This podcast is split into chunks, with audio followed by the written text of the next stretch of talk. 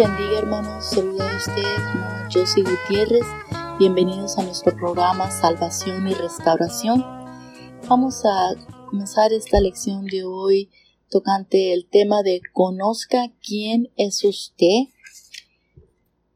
Es un tema que muchas veces no le damos mucho a pensar, ¿verdad? Pero tenemos que reflexionar y evaluar nuestros, nuestros pensamientos, nuestra manera de vivir.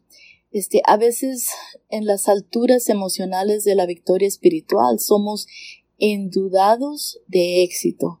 Sentimos como si merecemos nuestra prosperidad espiritual por causa de alguien que, que por, por alguna, perdón, por alguna cualidad innata en nosotros. La verdad es que somos pecadores con uh, nosotros este, en la historia de la desobediencia voluntaria a Dios, porque dice la palabra de Dios en Romanos 3:23, dice así la palabra de Dios, por cuantos todos pecaron y están destituidos de la gloria de Dios. Ninguno de nosotros somos justos, hermanos, en nosotros mismos. Necesitamos la presencia de Jesucristo en nuestras vidas para que podamos vivir sin pecado. Si no tenemos el Espíritu de Dios, no es fácil reconocer cuando uno está mal. Uno se deja a ciegar por las cosas que uno ve que, que en verdad cuando tienes el Espíritu de Dios tienes esa conciencia que te da Dios por el Espíritu Santo que puedes sentir que estás equivocado en tu manera de vivir, en lo que estás haciendo. Y por eso vamos a enfocarnos hoy en este tema de ninguno puede gloriarse de su pasado, porque la gracia de Dios es la que trae la salvación. Los beneficios del Calvario prohíben la oportunidad a todos para que tengan el Espíritu Santo en ellos, haciendo posible que glorifiquen a Dios en su cuerpo y en espíritu. Nuestro pasaje bíblico va a ser en esta tarde, eh, se va a encontrar en el primero de Corintios, en el capítulo 6. Vamos a estarnos enfocando este día de hoy en el verso 9 al 11. ¿Ok? Nuestro verso clave va a ser en 1 Corintios el verso 19 en el capítulo 6. Y dice así la palabra de Dios. ¿O ignoráis que vuestro cuerpo es el templo del Espíritu Santo, el cual está en vosotros, el cual tenéis de Dios, y que no sois vuestros? Nosotros le pertenecemos a Dios, somos hijos de Dios, y por eso mismo tenemos que obedecer la palabra de Dios, tenemos que estar vigilando por nuestra salvación. Estamos viendo que estamos viviendo los últimos días, cuando todos hemos tenido esta oportunidad de que hemos estado viviendo en esta en estos días en esta epidemia del coronavirus que sabemos que ha afectado a muchas personas, ¿verdad? Pero como dice aquí, vamos a leer el verso 9, dice, ¿no sabéis que los injustos no herarán el reino de Dios? ¿No eréis ni los fornicadores, ni los adulteros, ni los afemados, ni los que se echan con varones? En el verso 9 dice, ni los ladrones, ni los avaros, ni los borrachos, ni los maldicientes, ni los estafadores herarán el reino de Dios. Saben, es, es increíble como a veces pasamos cosas por alto y no damos más reflexión y pensamiento a cómo hablamos, a cómo nos comportamos, ¿verdad? A veces nos comportamos de una manera que sabemos que no es de grado para Dios, pero hermanos, tenemos que esta carne tiene que morir diariamente. Hay que no olvidar eso. Estamos en este mundo, pero no somos del mundo. Nuestro pasado no es apto para el reino. Sabemos que gracias a Dios que hemos conocido la verdad, que hicimos esa decisión de arrepentirnos de nuestros pecados y de que seamos lavados, que nos hemos bautizado en ese nombre que sobre todo nombre, el nombre de Jesucristo, para el perdón de nuestros pecados. La santidad de Dios lo aparta de cualquier cosa que no sea santa. Nada que es impuro o pecaminoso puede acercarse al Señor o permanecer en su presencia. Ninguno es apto para entrar el reino de Dios basado en su propia justicia y mérito. Se necesita la aplicación de la misericordia y el sacrificio de Jesucristo a la vida de la persona para que pueda entrar a la presencia de Dios. El apóstol Pablo, hermano, nos hizo un listado de las personas pecaminosas que no heredarán un lugar en el reino de Dios. Este listado fue recordatorio a los corintios de los que habían sido antes de la obra misericordiosa de la gracia de Dios en sus vidas. En este verso que leímos en 1 Corintios capítulo 6, en el verso 9 y en el 10, aquí Dios está esta es la lista de personas que Pablo había puesto, que sepamos que estas personas, eh, la persona que fornica, los adulteros, las personas que son ladrones, los borrachos, los maldicientes, Hermanos, no, Dios es santo. nosotros tenemos que ser santos, tenemos que ser apartados de toda cosa que es inmunda, que no le agrada a Dios. Seamos humanos, yo lo sé. Todos tenemos nuestros momentos donde vivimos días estresados, tenemos que manejar nuestras vidas con personas alrededor de nosotros que no sirven y aman a Dios.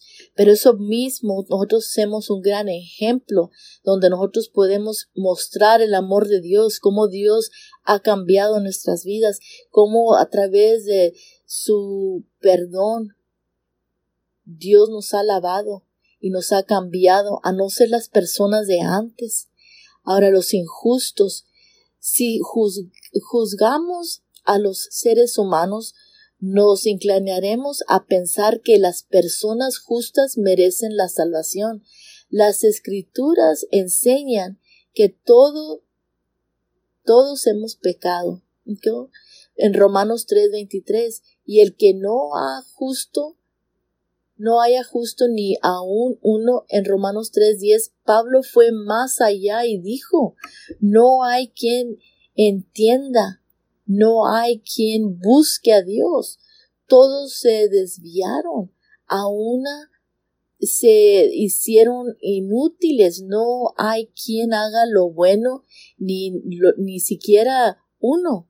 Eso dice en Romanos 3, en el capítulo, perdón, 3, del verso 11 al 12 cualquier espiritualidad que un ser humano tenga por su propia cuenta es insuficiente para traerle la salvación. Necesitamos la justicia de Dios que solo viene como resultado de seres llenos con el Espíritu Santo. Ahora los fornicadores, esos fornicadores, este, e, ellos el fornicar e, era un, practicando este con movimiento en el mundo antiguo durante los ritos religiosos. Muchos de los templos paganos exhibían hombres y mujeres prostitutas involucrados en prácticas sexuales como parte de la experiencia de adoración a un dios o una diosa. Dios considera que la actividad sexual fuera de matrimonial en un es en un pecado. El deseo de la sexualidad humana para ser disfrutada dentro del contexto de una vida responsable y de compromiso matrimonial entre una mujer y un hombre. Ahora, los que hacían idolatría. La idolatría, hermanos, es adorar cualquier cosa o cualquier persona que no sea el Señor. La elotría va contra las enseñanzas de Dios. Ahora, en contraste, los cristianos creen que son hechos por Dios en Efesios 2, 10. Creen que son sostenidos por los brazos eternos de Dios. En Deuterónimo 33, 27. Ellos creen que Dios es su propio auxilio en las tribulaciones. Salmo 46, 1. Y están convencidos que Dios demuestra su amor con nosotros en esto. Cuando aún éramos pecadores, Cristo murió por nosotros, hermanos. En Romanos 5.8, en la versión nueva del internacional de la Biblia, dice eso. Quizás cada persona, hermanos, ha cometido idolatría de una manera u otra. Ah, Martín Lutero dijo, la idolatría no es solo la adoración de imágenes, sino también el confiar en nuestra propia justicia, en nuestros propios obras y méritos, a igual que poner vuestra confianza en riquezas y poder, todos han sido idolatrías en algún momento de su vida. Debemos exaltar al Señor y derrabar todo lo que sea se, se, entrepone entre Él y nosotros. A veces dejamos que diferentes situaciones o, eventos eh, tomen el lugar que es de Dios. A veces dejamos, no, no nos damos cuenta que estamos ilustrando algo cuando nosotros eh, decidimos poner nuestra fe en, en, una en otra cosa que más que en Dios. En esos tiempos tenían mucha delotría, tenían muchos dioses que ellos confiaban en, pero sabemos nosotros que nosotros servimos a un Dios grande y misericordioso, que solo es uno y que sabemos que Él no es de barro ni nada de eso, Él es espíritu y Dios está con nosotros en todo momento. Él escucha nuestras peticiones, Él escucha nuestras necesidades cuando buscamos de Él. Ahora los que están adulteros, Jesús enseñó que el adulterio es pecado, debilidad la relación matrimonial. Eso debilita, perdón, la relación matrimonial. Ahora, el eh, él prohíbe, Dios prohíbe toda relación que compromete o debilita el matrimonio. Jesús enseñó claramente que el matrimonio es una relación contractual que conduce a un compromiso por toda la vida.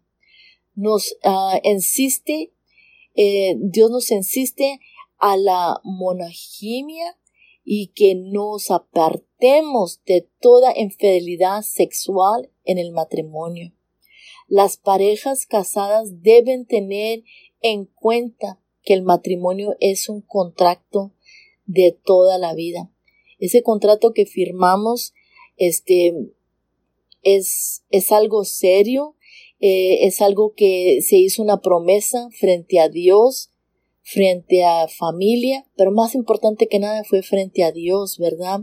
Ahora, no, e, esto no, cuando uno permite que otras cosas, otras personas entren al matrimonio, puede destruir ese matrimonio. Jesús enseñó claramente que el matrimonio es una relación, como dije, contractual, que conduce a un compromiso por toda la vida, no por un ratito.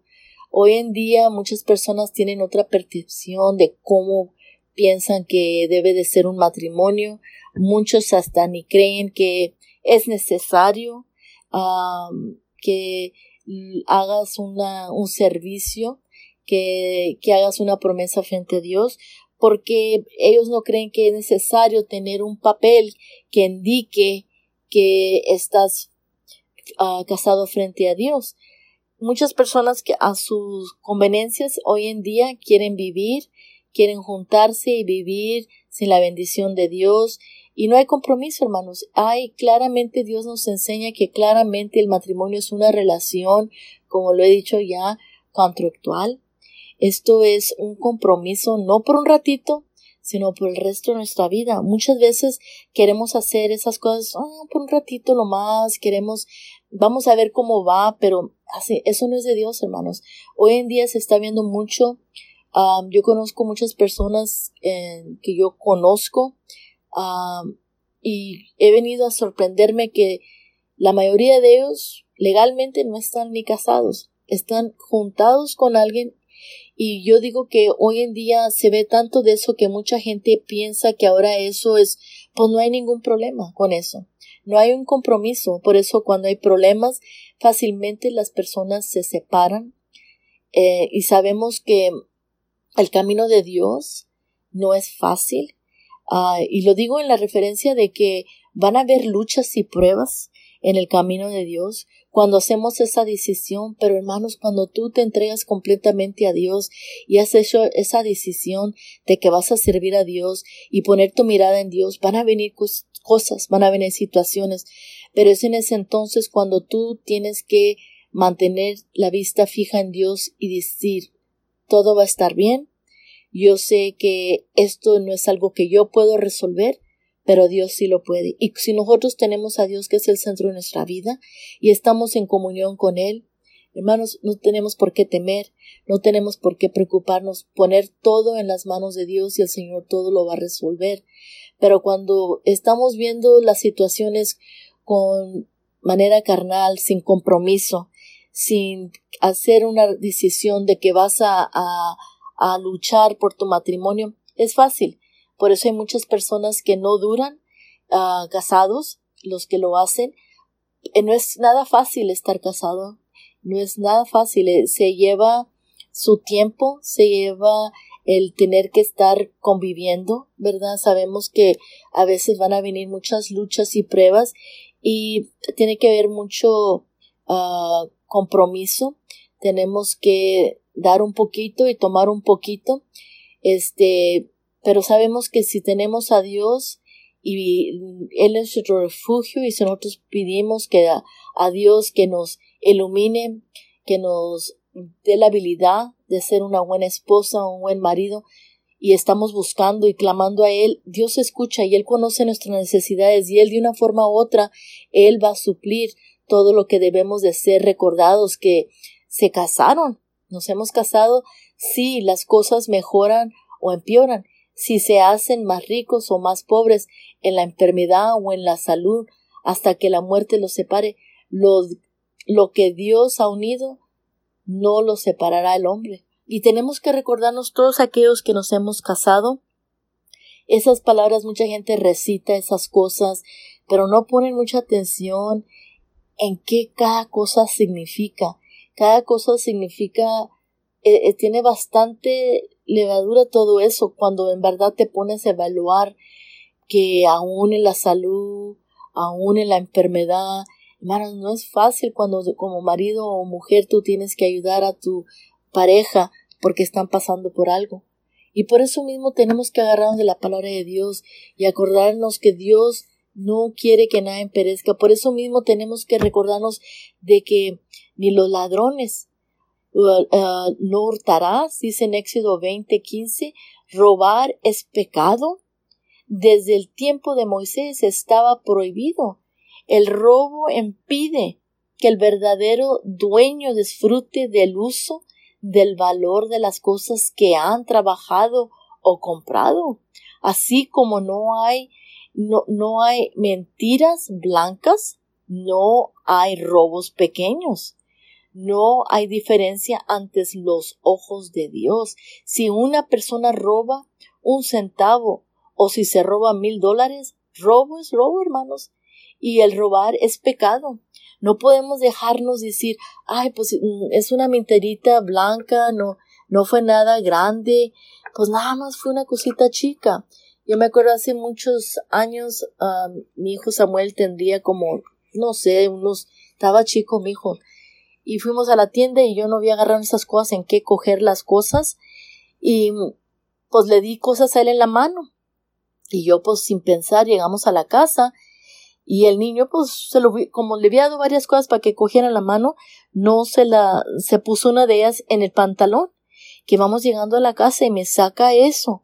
Dije, ay Dios mío, tuvimos, le dije, mijito, esto no está bien, tenemos que devolvernos a la tienda y a devolver esto, porque ese niño desde chiquito, si yo no le enseño que eso que hizo él, por más inocentemente que lo haya hecho, si yo no le enseño a él que el tomar algo sin pagarlo es robar, hermanos, ese árbol como va creciendo lo tiene que enderezar uno porque luego cuando ya esté grande va a ser difícil y por eso mismo robo es robo, así como unas personas que dicen, pues fue una mentira chiquita, no fue nada grande, lo más dije algo pequeño. Pues no, el mentir es mentir, so tenemos que tener cuidado.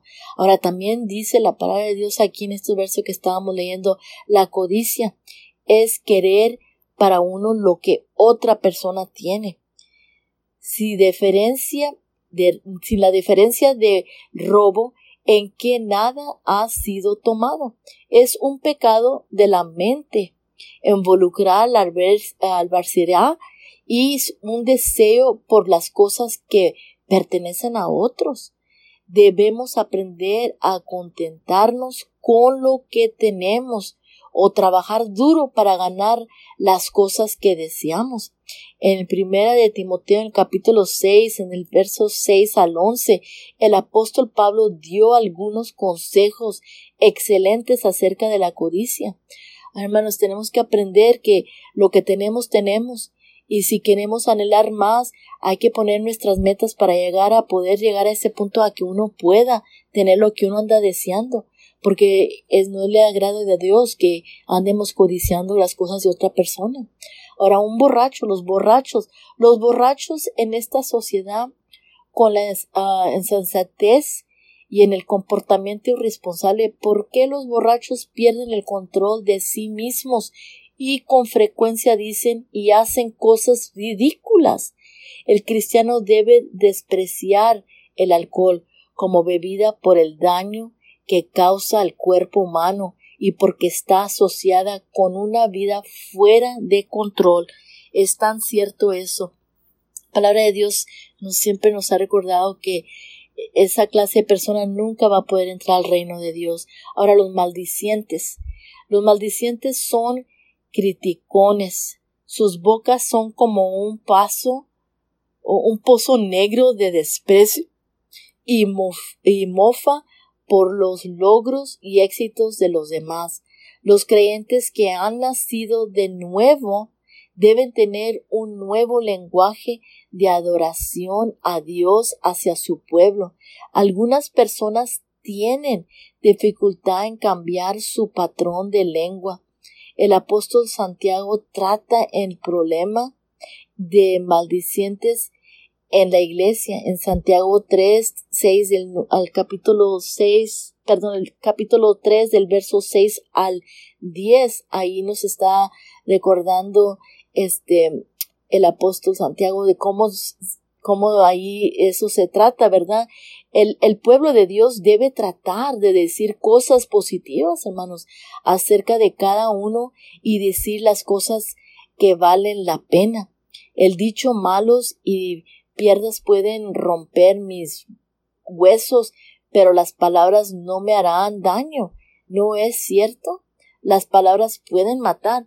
A veces el puedes lastimar a una persona más que físicamente, que emocionalmente con palabras que dices.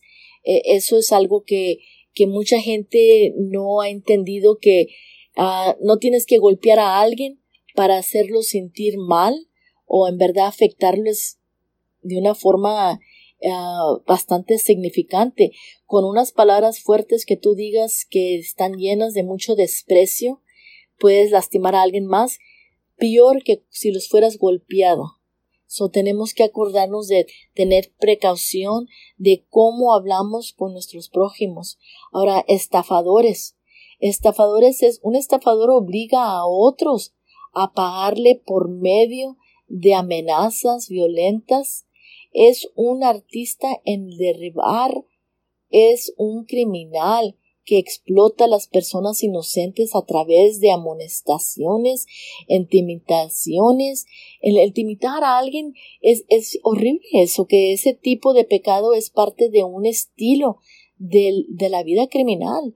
Los estafadores no tienen misericordia, ni aquellos quienes les, les, están eh, extrayendo el dinero, ¿verdad? Su actitud es de indiferencia hasta los sentimientos y, y el bienestar de otros sus pensamientos es totalmente contrario al estilo de vida cristiana. Eso no es algo que a Dios le agrada para nada. ¿Cómo va a aceptar Dios que esta persona esté amenazando a alguien y tratando de exigirles dinero? Los cristianos tienen que tener cuidado de esas personas, de que nosotros como cristianos tenían que tener cuidado de las personas son esas personas son personas que no es nada que a Dios le agrada. Son misericordiosos los, los cristianos y compasivos, ¿ok? En vez de en vez de tratar de ganar del sufrimiento de otros, los cristianos tratan de ayudar a otros a salir de sus dificultades. No importa cuál crimen o vil nuestra vil sea sus vidas, ¿verdad? Ha, sido. Jesús hace la diferencia en nuestras vidas. Somos un reflejo de su amante gracia. Dios quiere que nosotros que clamamos amarle, que seamos hijos de Él, tenemos que mostrar el amor de Dios a través de nuestro, nuestro comportamiento, cómo hablamos con personas. Muchas veces te molestas y quieres que ese pasado venga a ti por un momento instantáneo de, de decir una palabra inapropiada.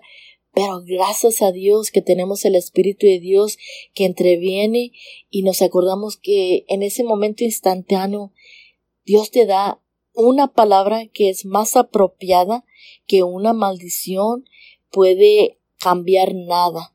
Esa maldición puede nada más traer destrucción, puede traer desánimo y afectar a esa otra persona, pero cuando tú tomas y tienes el, el, amor de Dios en ti y en realidad eres un hijo de Dios, esa palabra fea de indiferencia no va, no va a participar en tu conversación, no la vas a permitir, tú, tú vas a estar en control, por eso no puedes ser una persona que amas a Dios y ser un borracho, porque un borracho no está en control de sus, de sus sentimientos cuando está intoxicado.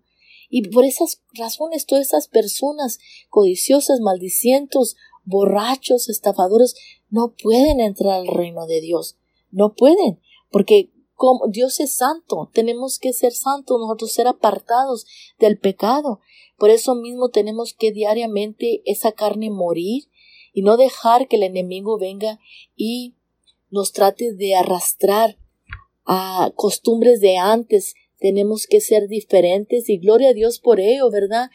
Este, en este momento quiero dar la cordial invitación a nuestra iglesia pentecostal unida que está ubicada en el 2418 Beaumont Avenue, aquí en McAllen. Nuestro número de teléfono es el 956-687-8837. Ya hemos resumido nuestros servicios.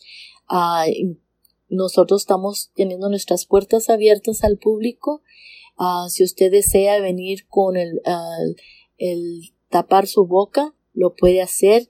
Lo recomiendan, no es un requisito.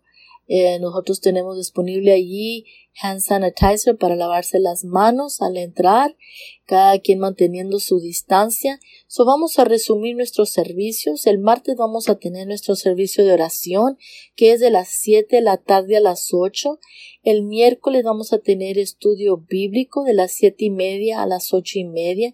El domingo, pues cual hoy fue nuestro primer domingo que tuvimos la oportunidad de reunirnos todos como hermanos ah, en la iglesia. Comienza nuestra escuela dominical, inicia a las diez de la mañana. Okay, y nuestro servicio evangelístico este inicia a las siete y media.